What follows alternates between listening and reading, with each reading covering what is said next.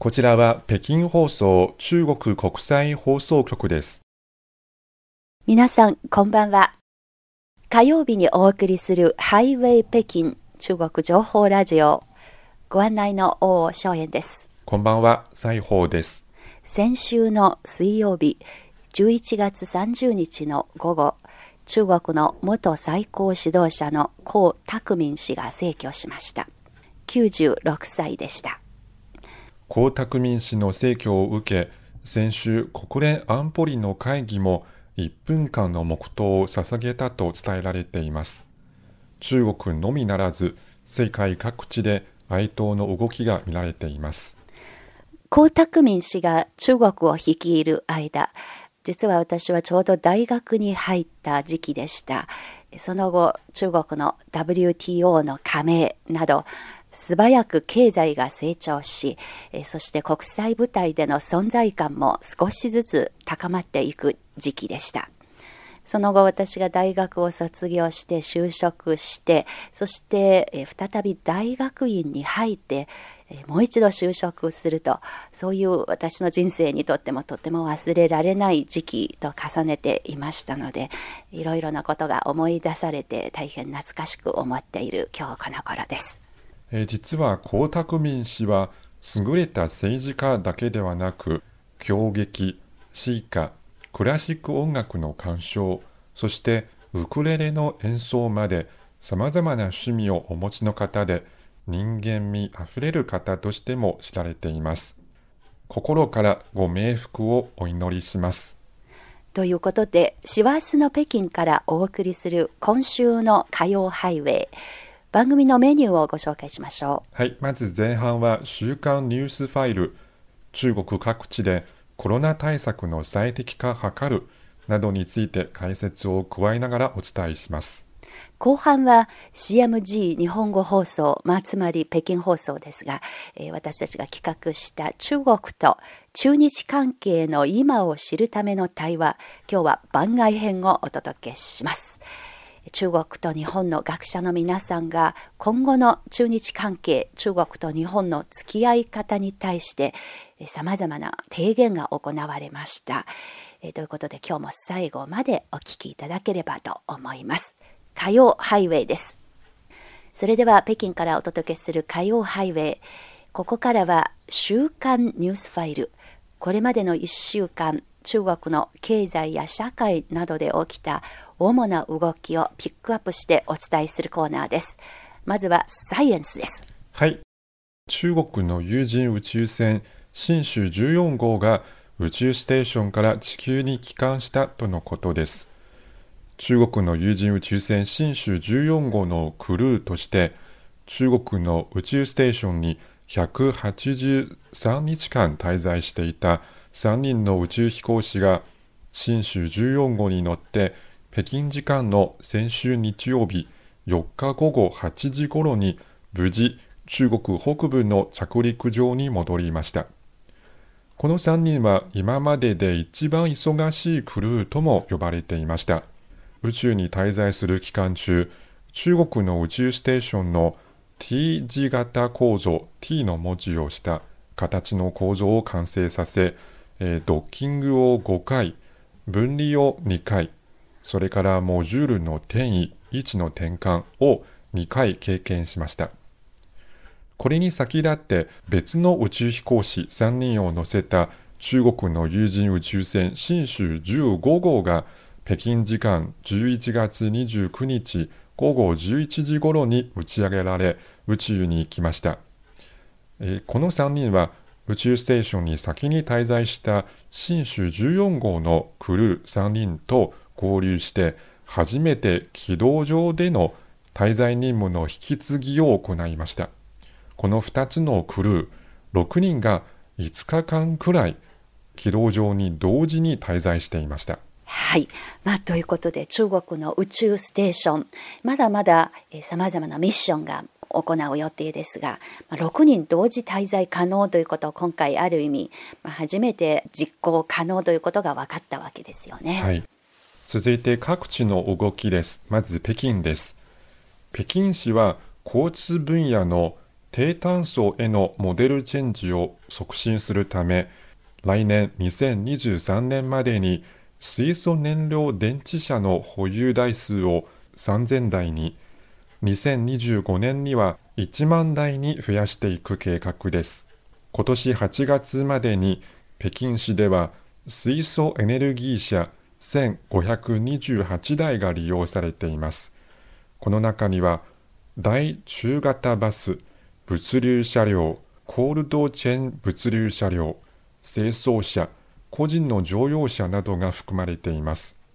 水素エネルギー車の日常の利用を確保するため、市内には水素ステーション11カ所が設置されていて、うち10カ所の運営がスタートしました。はい。水素電池。これを使う車の台数北京で増え続けているということですが北京の南にある大港区には大型のこういう水素ステーションのあるエリアがあるので、えー、またそこを改めて見学してみたいなと思っています。さて、えー、続きまして今これは大変ホットなニュースですけれども中国各地でのコロナ対策その最適化が図られているということについてです。中国各地では今、新型コロナウイルスの科学的かつ正確な予防抑制を一段とレベルアップさせるためにコロナ流行の状況に合わせて予防抑制措置の調整と最適化を進めています。南の広州市、広い広州市の多くの区で11月30日からコロナ対策として行われていた一時的な地域封鎖を解除する通達が出されました。ハイリスク区域に指定された区画、建物を除き、その他の地域はローリスク区域として常態化した予防抑制措置に基づいた管理を行うということです。これと同時に各地は封鎖管理を行う上で迅速な封鎖、迅速な解除、条件を満たした区域の封鎖は極力速やかに解除という新しい方針を実行しコロナが経済社会の発展そして市民の生産活動生活に与える影響を軽減するよう努めています。また濃厚接触者に対する措置については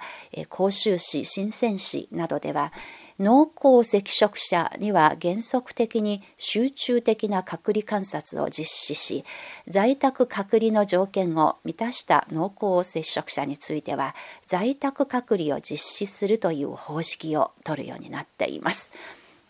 まあ本当に気温が寒くなってきていますので北京にいる私たちの身の回りにもやっぱり感染者情報がどんどん増えているようなことを今実感していますが北京でも同じようにどうやってこれを最適化した対策をとってなるべくその生活それからまあ仕事に影響を最小限に抑えていくのかえー、まさに今さまざまな模索をしている最中ということですね。はい、まあ、日本でもやはりこのコロナの新規感染者の人数高止まりのままで、えー、どうかこのラジオをお聞きのリスナーの皆さんやっぱり元気で、えー、無事にこの厳しい冬を乗り越えるよう一緒に頑張りましょう。はい、えー、では最後に今週の気になるです。日本と関係のあるニュースです。えー、このほど第18回北京東京フォーラムの一環として行われた中日共同世論調査の結果発表が北京と東京の両方の会場をオンラインでつないで行われました。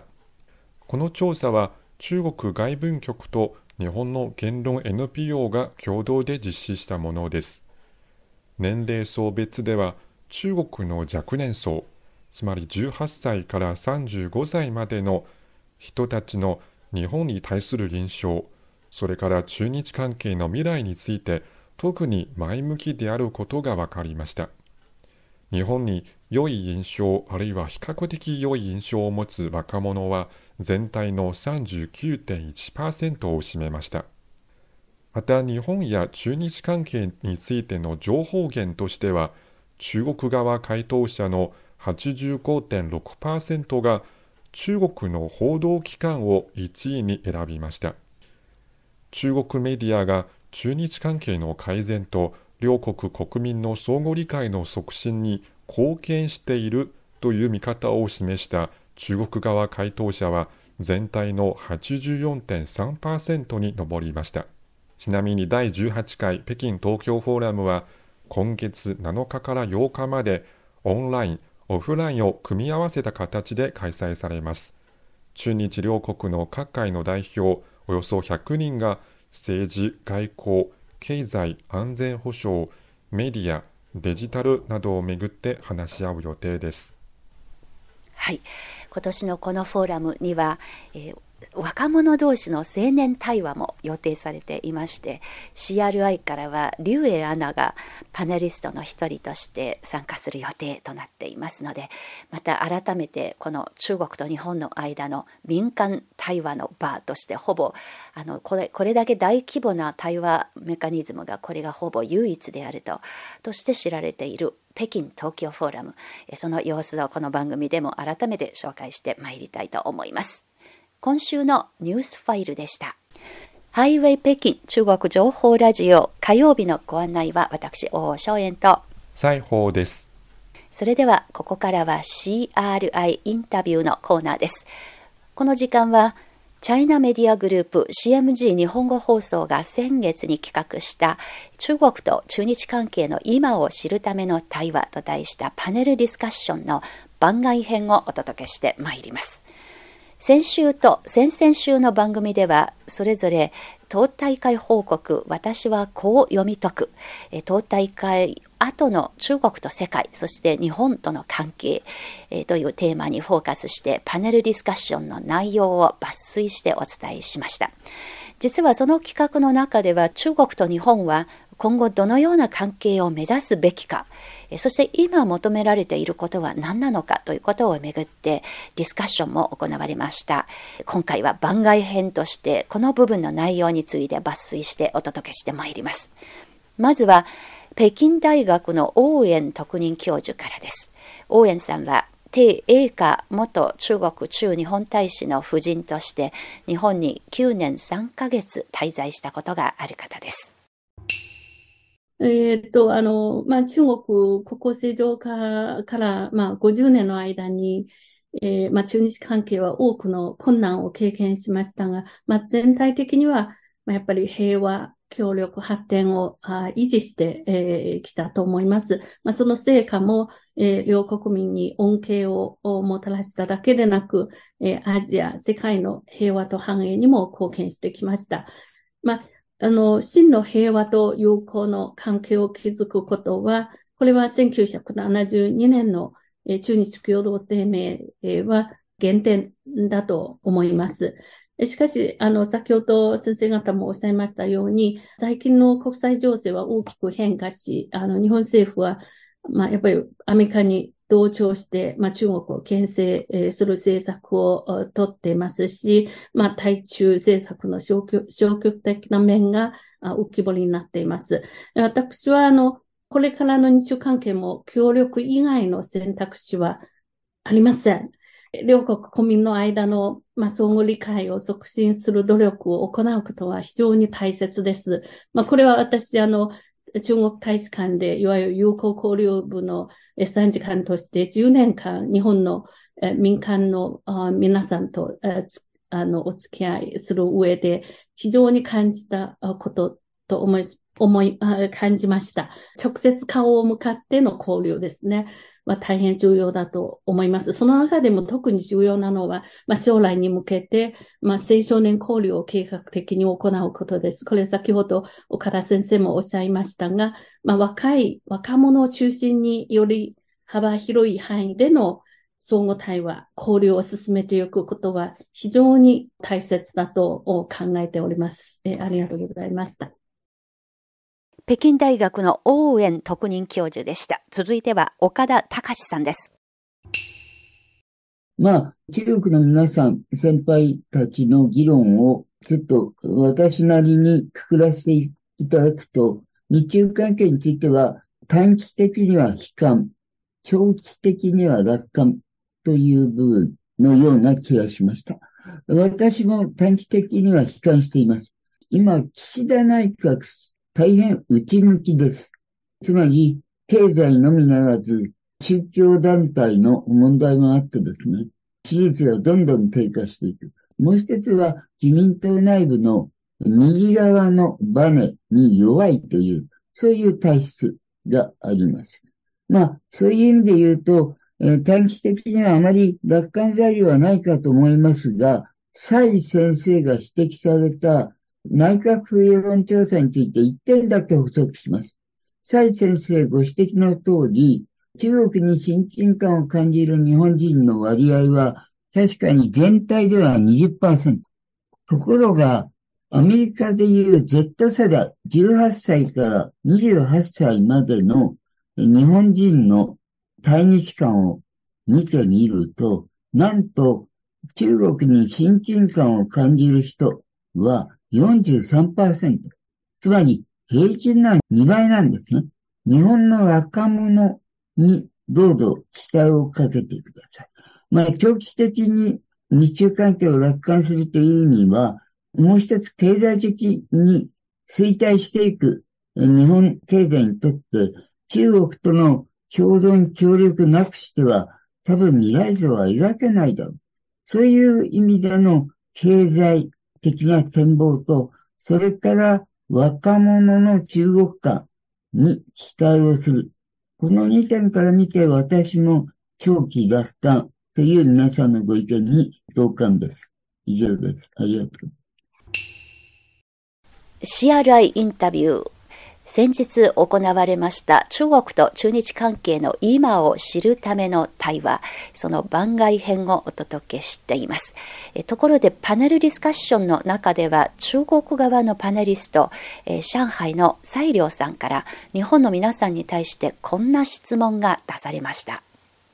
日本側の皆様にちょっと質問がありますね。今年5月11日なんですね、日本の、経済安全保障推進法が、推進法案が、まあ、正式に成立し、サプライチェーンとか、その先端技術とか、知的財産権などに、関する項目が今後2年間、えっ、ー、と、段階的に、まあ、執行されるようになります。ではね、私の質問なんですね。具体的にはね、どの、その科学技術分野に、どれくらいマイナス影響を及ぼしていますか？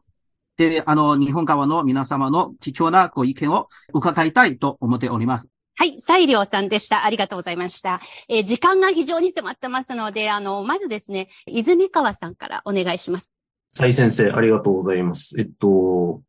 経済安保が日本の経済界のにどんくらいの影響を与えているかっていう話は、すいません。私も全く、あの、わかりません。わからないっていうのは、日本の経済界がこの経済安保法案が確定したことによって何が規制の対象になるのかっていうようなことを政府がまだ曖昧にしたまんまなんですよね。なので、えっ、と、皆さんどこまで中国とやったらペナルティの対象になるのかみたいなことがはっきり分かってない。分かってないと、あの、日本の国民性なのかもしれないですけども、危ない時にはやらないっていう。中国の方だとリスクがあってもとりあえずやってみようっていう感覚の人が多いと思うんですけど、なので、日本の方たちはそれですごく慎重になって様子見をしてるっていう、そんな感じがしますね。私の職場でも、えっと、経済安保に関するシンポジウムとかを開いて、専門家にお話聞こうっていうことをやったことがありまして、で、えっと、政府関係者の方も呼んで話してもらったことあります。で、その時に言われて一番印象的だったのは、えっと、貿易はどんどんやってくださいと、中国と。どんどん増やしてください。その一部の国家が微妙だと考えているものみたいなのは、規制、あの、規制をお願いするかもしれないけども、他のものに関してはもうどんどんやってくださいと中国と。むしろそうやってお互いが適度に依存関係になっている方が経済安全保障の観点からいくとプラスになるんだ。むしろ中国が他の国とサプライチェーンを完全に作って、日本の人たちの原材料とかいりませんってなった方が経済安全保障上リスクになる。むしろね。であるので、全くそういう経済安保にのようなリスクがないだろうと思われるようなものはもうどんどん中国と交易やってくださいということを政府関係者自ら言ってました。それがすごく印象的。なので、やっぱり日本も中国も課題は何がダメで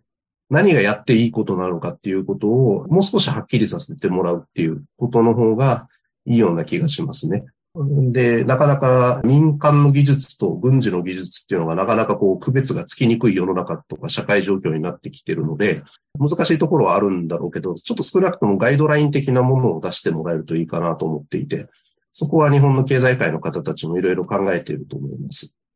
はい。また、後ほど次の質問ありますが、村田先生、どうぞ。あの、歴史的に見てですね、中国はアメリカに、あの建国後、アメリカの封じ込め政策ややられましたね。50年代の半ばからソ連との関係も悪くなって、中国はアメリカとソ連両方から封じ込められるような大変苦労したことがあるわけですよ。でも中国はまそこでへこたれたことはないわけで、今はですね、中国に対してアメリカが中心になって封じ込めをやろうとしているけれども、その時に比べてはるかに力関係が違うわけですよ。だからデカップリングなんていうのは一時的なもんであって、今でもアメリカは実際貿易とか何かでいろいろ中国と直接やってるわけで、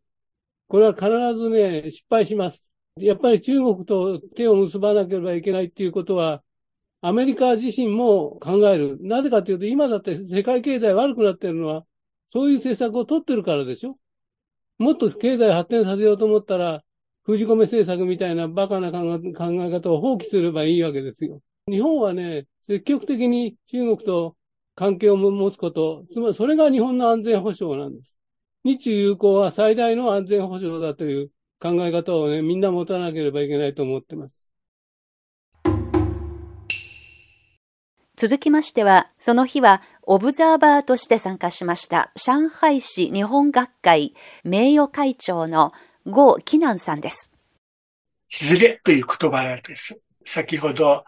長期風先生の話の中にも含れましたが、ここ2、3年間、特に今年以来ですね、アメリカと中国の貿易、韓国と中国貿易、ともに日本を超えて、日本の方が逆に冷え込んでいるという状態なんです。一つのズレです。もう一つのズレですね。岡田先生のおっしゃるように、あの、日本人の世田間のズレですね。若い人、特にあの20代の若い日本人の体重親近感は、だいたい40%を足しました。あの、全体よりですね、2倍以上であります。世田間のズレです。もう一つのズレですね。つまり、日本の政府関係者と経済界の方々の間の体重認識のズレですね。政府は今、経済安全保障法案までも出したにもかかわらずですね、経済界の人間ですね、まだ中国の市場非常に興味を持っている。先ほど、長期風先生もおっしゃいましたが、外国からの輸入博覧会の日本企業ですね、たくさん出展して、そしてたくさん契約を結ばれました。もう一つのズレですね。日本のマスコミと中国研究者の間の体重認識のズレ。これも大きな問題ですね。正直に申し上げますと、日本の主流メディアは今回の党大会について、村田先生がおっしゃるように、主観性と支持性、多いマイナス報道を出されております。つまり人事の、異例の人事とか、台湾の武力行使とか、非常に偏く報道なんです。一方ですね、学者同士ですね、今日のあの日本側の参加者はほとんどあの冷静に客観的に中国を認識しているんです。日本のマスメディアですね、正直に申し上げますと、未だにですね、台米依存の一極秩序、03ゲームの思考回路から脱却せ高診断の体重認知はなかなかうまくいったっておりません。今日のようなですね、日中症双方の有識者同士、非常に率直な意見交換通じて、たくさんコンセンサスが得られます。今後ですね、こうした知的交流を引き続き行いますよう強くお願い申し上げます。続いては、上海交通大学の吉田隆二副研究員です。中国の先生方のそれぞれのですね、現状分析というか、今後の日中関係を中心としたですね、展望についてのお話っていうのは、それぞれ分かりやすくて勉強になったんですけれども、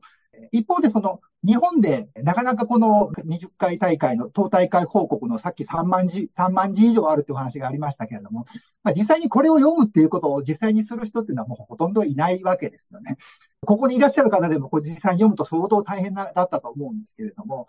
実際にで読んだとしてもですね、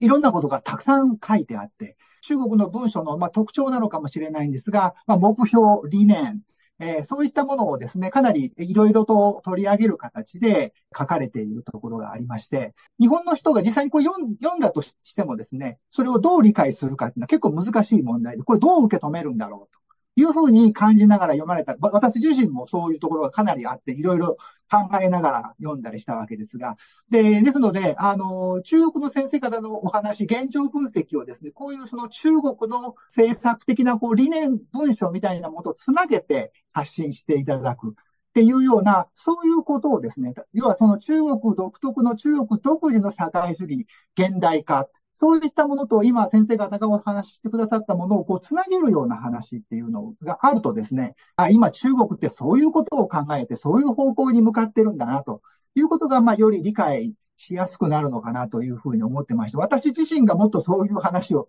読んでみたい、そういう話を聞いてみたいというふうにあの思うところがあります。アメリカとか日本とかでは戦略論とかですね、なんだろう、封じ込めとかですね、それから今日もキーワードで出てたデカップリングなんて話が最近よく使われるようになってですね、そういう言葉を聞くと、なんか理屈があるような印象があるんですが、アーシダーの報告を見てると、いろんなことがこう、やや相場な的にこう、並んでる印象がありまして、まあ、理論っていうか理屈っていうか、そういうものがもうちょっと見えてくると理解しやすくなるのかなというふうに思いまして、私自身はやはり、やっぱりその弁証法的な発想っていうのが、アーシダー報告の中には、やっぱ基本ベースとしてあると思うんですが、そこをもう少し、えー、研究者の方々が具体的に示していただくと、日本の人も分かりやすくなるのかな。例えば今日も何度も話し合ったウィンウィンとか、平和的発展とか、人類運命共同体とかですね、私も興味があるわけですが、それを言葉としてではなくて、それどういうふうに実現していくのか、どういうふうに進められていくのかということをですね、その現実と理論みたいなものもうちょっとこうつながる形で中国の研究者の方々にですね、こういうふうに考えて、こういうふうに進めると、あ、ウィンウィンがこういうふうに実現しそうなんだな、そういうふうに中国はしていきたいんだなっていうことが分かるとですね、それは確かにウィンウィンができそうだ。中国と一緒に手を携えて発展していけそうだ。ということがもうちょっとわかりやすくなるかなと思いまして、もちろんそれは難しいことだとは思うんですけれども、私自身もぜひですね、そういうことを勉強させていただきたいというふうに思っておりますので、それをコメントに変えさせていただきます。ありがとうございます。CRI インタビュー、中国と中日関係の今を知るための対話。今回の番外編では、中国と日本目指すべき関係づくりについてお届けしています。さて、ここでは今後中国と日本が付き合う中で何が大事なのか、えー、両国のパネリストがそれぞれご自身の専門分野と結びつけて提言をされました。どうぞ引き続きお聞きください。今ですね、岡田先生がおっしゃったその短期的には非常に悲観的で、私はむしろですね、非常に危ないんですよ。衝突、あるいはですね、戦争になりかねないような構造的な矛盾があるんです。ですから、やっぱり共通共同の安全保障を追求しなければいけない。その安全保障の一番ですね、重要な役割を果たせるような分野として、対話、国際環境を、有効な国際環境を作るべきだと。総合的な安全保障ですね。例えば、あの、新型コロナ問題とかですね、今ですね、欧州の戦争とか、そしてまたですね、気候変動の問題とか、いろいろですね、世界グローバルな安全保障の伝統的な安全保障、そして非伝統的な安全保障の課題なんです。中国と日本は共にその挑戦に対してですね、協力しなければならない。だから、協力合作の安全保障が大事です。えー、まずですね、私はやっぱり岡田先生の、えー、ご、まあ、ご見解に賛成します。中日関係は短期的か長期は楽観と。もう一つは、中国共産党の20回大会以降の中国経済の発展についてですね、ぜひ日本からの、まあ、日本からの、まあ、協力していただきたいと。手を組んで、中日の間は手を組んでやりましょうと。えー、第3の方ですね。三つ目。相互理解。身のある建設的かつ安定的な関係。この目的を実現するために、中国政府にはですね、引き続き中日関係の改善方針を維持して、いう、まあ、全人口関係を積極的に、まあ、推進することを期待します。日本政府にはですね、自国の主権と国益を中心に様々な意思決定を行うことを期待しています。日本の企業に対してですね、アメリカは手本にして自分の企業の利益、経済的な利潤を最大化にして、政治とはなるべく離れて、躊躇せずに、自ら企業利益に基づいて判断しましょう。まあ、迅速に応じないと、チャンスは失われてしまうよ、と。以上です。まずは平和。第2は、あの、発展。第3は協力。えっ、ー、と、最後はウィンウィン。あくまでも、えー、平和共存合原則を踏まえ、日本との友好協力を発展させ、新時代の要求にふさわしい両国関係の構築を推し進めるべきだと思っております。あの、先ほど日本側のパネリストの方から、今回の党大会報告は、日本ではあまり理解されていないというご発言がありました。そういう意味では、あの、中日双方の学者が本日のような形で、形の対話を通じて、双方の相互理解を深めることは大変重要だと思います。今、実は私は、あの、集音来電略という四川人民出版社の本を翻訳しているところなんですがね、その中で、民をもって官を促すという日中関係、国交回復を実現するための周恩来の戦略的な考え方、民をもって官を促すという考え方があったということで、今の日中関係を改善するためには、やはりですね、政府のことをいちいち言っててもしょうがないんで、我々民間交流を積極的にやるということで、積極的にですね、相互理解のための対話講座みたいのを開いていくということが本当に重要じゃないかと思っております。あありがとうございます。あ民をもって官を促す周恩来さんの主張に賛成ですが、同時に官も動かさないと日中関係良くならない。日中の対面首脳会談の実現。それに基づいて、官同士で信頼情勢を促進すること。これが私の第一の期待。もう一つは、民間レベルを含めて、メディアの認識を含めて、固定観念から中国を見るのはやめよう。等身大の中国を見ようではないか。というのが私の提言です。情報が溢れて、嘘の情報も多い時代ですから、あ岡田先生も今おっしゃってたように、イメージではなくて、具体的に事実を知っていくということが非常に大事になっていると感じています。今、日本では中国は異質な存在だと、やたらと言われていますけれども、今回の報告文書を読めばですね、今の中国が何を目指そうとしているのかということがよく見えてきます。で、読むと実際には中国と日本、あるいは中国と世界との共通点の方が多くて、どこが異質なのかということの方が考えなければいけないような、そういう実態も見えてきます。ですから、対立するより学び合う日中関係を目指していきたいというふうに思います。日中国交正常化50周年で、この間に日本と中国の間には架け橋となる人たちもいっぱいできたと思いますけど、依然として壁があるんだろうなと思ってます。橋はできたけど、橋の先にずっと壁があるっていう感じがしてます。あの、いろんな意味の壁だと思います。で、と、私が勤めてる職場は、経済交流を、えっと、中国と68年、つまり国交が回復する前からやってきた団体ですけれども、中国側には兄弟の団体があって、中国国際貿易促進委員会というのがありまして、ここは私たちより2歳年上で、70歳、70年でした。で、今年70年の記念大会の時に習近平国家主席が祝電を寄せられて、そこの時に、あの、おっしゃってた言葉が非常に印象的で、やっぱり我々が東と西のその壁を壊すっていうことをずっとやってきたっていう